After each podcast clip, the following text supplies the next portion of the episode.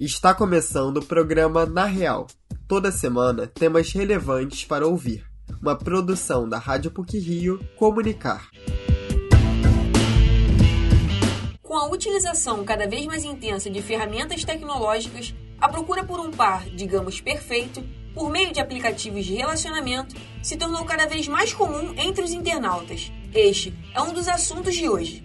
O outro é sobre uma pesquisa realizada pela Sociedade Brasileira de Endocrinologia e Metabologia, junto com a Associação Brasileira para o Estudo da Obesidade. Essas duas entidades constataram que 85% das pessoas obesas já sofreram algum tipo de constrangimento por causa do peso.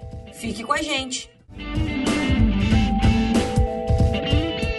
Gordofobia é caracterizada pela aversão à gordura e prejudica a saúde mental dos que sofrem esse tipo de preconceito. Vamos saber mais sobre esse tema na reportagem de Maria Eduarda Severiano e Érica Levigar. Um levantamento realizado pela Sociedade Brasileira de Endocrinologia e Metabologia e pela Associação Brasileira para o Estudo da Obesidade e Síndrome Metabólica mostrou que 85% das pessoas obesas já sentiram algum tipo de constrangimento pelo peso. De acordo com a pesquisa, quanto mais alto é o grau de obesidade, maior é o número de relatos diários e de locais onde os participantes sofreram. A psicanalista e coordenadora do Núcleo de Doenças da Beleza da PUC Rio, Joana Novaes, explica que a gordofobia gordofobia é caracterizada pela aversão à gordura e pelo preconceito contra pessoas gordas. Ela afirma que o Brasil ocupa um lugar de alta incidência de dismorfia corporal e de transtornos alimentares em relação ao cenário mundial. De acordo com a doutora Joana, este estigma não causa efeitos negativos só na mente, mas em todos os âmbitos da vida das vítimas, como relações amorosas, sociais e profissionais. Ou seja, o que eu estou chamando de prejuízo moral tem a ver com você não ser admitido nas entrevistas de emprego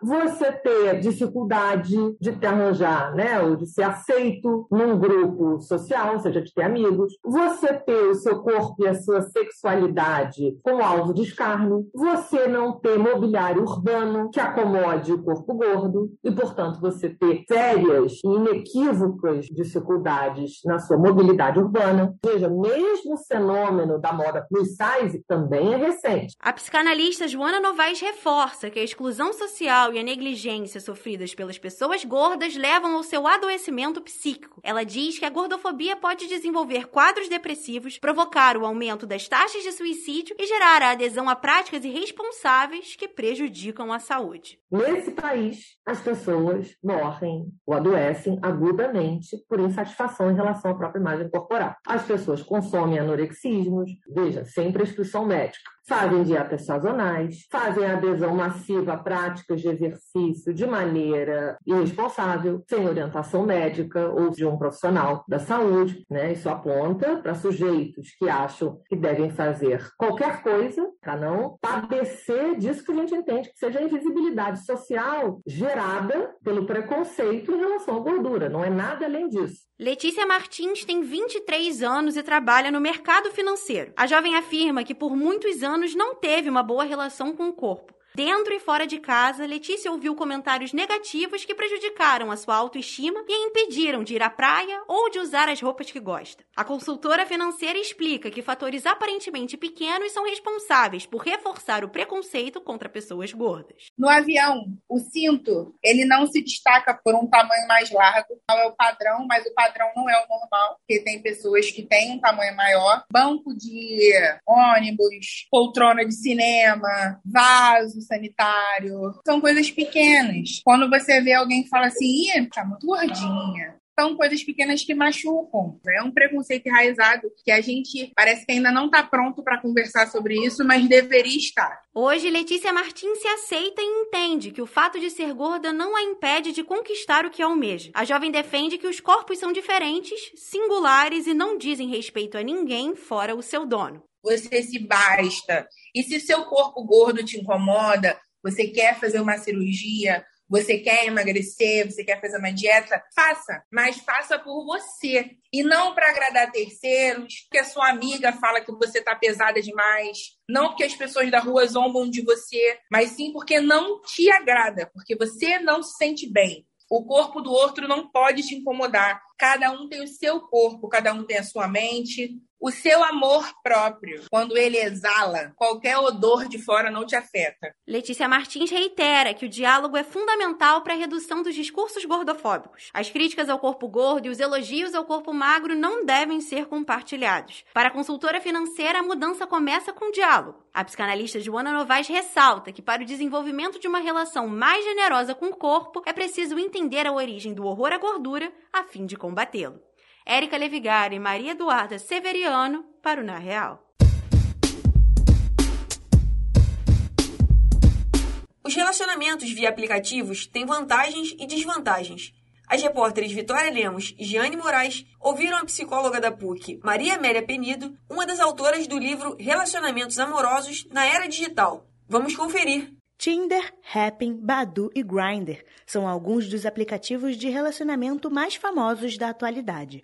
A intenção das plataformas é facilitar a formação de casais por meio do match, ou seja, o interesse recíproco entre duas pessoas. Elas ajudam os usuários a encontrarem o amor da sua vida a poucos quilômetros de distância. Encontros casuais também são uma alternativa. Tudo depende do objetivo de cada um ao baixar o app. Os critérios de seleção estão na exposição da foto do pretendente, junto com um breve resumo que expõe seus gostos e intenções. A professora do Departamento de Psicologia da PUC-Rio, Maria Amélia Penido, escreveu, em parceria com Adriana Nunan, o livro Relacionamentos Amorosos na Era Digital. Maria Amélia explica que os aplicativos têm pontos positivos e negativos e afirma que os usuários precisam tomar cuidado no momento da utilização dos apps. Em alguns casos, pessoas com mais intenções podem criar perfis falsos e aproveitar do método para dar golpes financeiros ou cometer crimes sexuais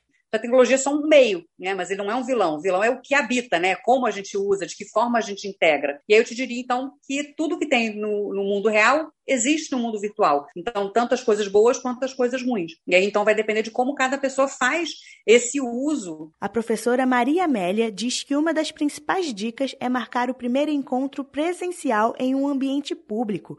Além disso, a profissional considera essencial que a pessoa avise a um parente ou amigo próximo o local em que o encontro foi marcado. Para a estudante de enfermagem da UERJ, Camila Garcia, o Tinder foi uma alternativa de encontrar um namorado.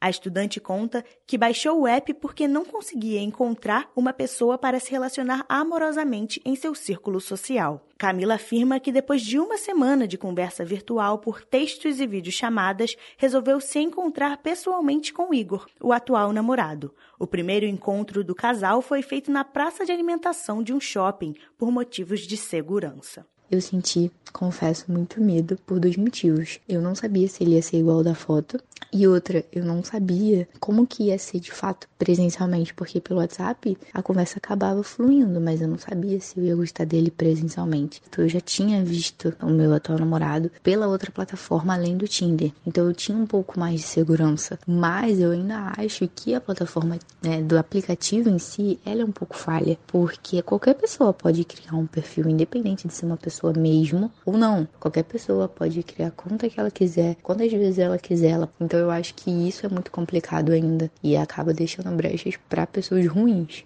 Apesar dos aplicativos solicitarem informações como número do celular, nome, idade e foto para facilitar a identificação, existem pessoas mal intencionadas que criam perfis falsos. O estudante de medicina Bernardo Felipe conta que, apesar de nunca ter utilizado aplicativos de relacionamentos, já encontrou várias contas fakes com suas fotos, tanto no Tinder quanto no Instagram. O estudante afirma não se sentir bem quando isso acontece, pelo fato de ser exposto por golpistas. Eu sempre odiei isso tudo, porque a gente acaba ficando muito exposto, sabe? Porque a gente não conhece as intenções do outro, a gente não sabe como é que a outra pessoa está pensando, quais são as intenções da outra pessoa. Então, simplesmente, a internet, em diversas situações, acaba sendo um pouco de terra de ninguém, né? Porque tem diversas pessoas que são pô, pervertidas, usam em relação a, sei lá, pedofilia, a diversos tipos de crime. Pô, aí tá lá minha foto, minha imagem associada a uma situação dessas. Então acaba sendo muito perigoso. Bernardo Felipe conta que em um dos casos a situação tomou proporções maiores. O golpista criou o perfil de algumas pessoas do ciclo de vida do estudante para ficar mais difícil de identificar o golpe. Já teve um caso muito bizarro. Era um, um fake meu no, no, Instagram com as minhas fotos. Loucamente, surtadamente e de, um, de uma forma meio psicopata, a pessoa criou simplesmente todo o meu ciclo de vida com fakes. Fez um fake do meu irmão, um fake da minha mãe, um fake do meu pai, um fake da minha tia, um fake da minha prima, um fake de amigos próximos e criou, tipo assim, uma sociedade fake. Então, tipo assim, uma pessoa, ah, vamos supor, o, meu, o, o fake com a minha foto postava lá uma foto de mim. Aí a minha mãe ia e comentava: Que lindo filho, tipo, a minha mãe fake, com as fotos fake. Mano, uma loucura. Bernardo Felipe aconselha que é preciso tomar cuidado ao baixar qualquer aplicativo de relacionamento. É importante prestar atenção nos detalhes sobre a pessoa que está do outro lado da tela, para evitar qualquer tipo de risco. E caso encontre um perfil falso, é necessário denunciar para a plataforma em que a conta foi localizada. Vitória Lemos e Jeane Moraes para o Na Real. Para encerrar o Na Real de hoje, algumas pílulas sobre o que foi ou será destaque nas mídias. Pílulas da Semana O filósofo e ensaísta carioca Francisco Bosco lançou o livro Diálogo Possível, pela editora Todavia. A obra reflete sobre a polarização política afetiva no Brasil. Doutor em teoria literária pela UFRJ, Bosco afirma que para que o país enfrente os problemas estruturais, perspectivas de direita e esquerda precisam ser combinadas. Ele defende a tese de que o diálogo entre as vertentes ideológicas é possível e deve existir para a manutenção da democracia. Paralisadas por conta da pandemia, as visitas guiadas à sede da Academia Brasileira de Letras foram retomadas no dia 18 de maio. Um grupo de atores profissionais recepcionou os visitantes, contou a história do local e narrou a vida e a obra de seus acadêmicos. As visitas guiadas são gratuitas e são realizadas todas as quartas-feiras, das 14 às 15 horas, exceto os feriados. O agendamento obrigatório é feito pelo site da ABL, que disponibiliza vagas semanalmente. A Netflix anunciou que pretende implementar planos de assinatura com anúncios ainda em 2022. De acordo com o jornal norte-americano The New York Times, a decisão já foi comunicada aos funcionários da empresa.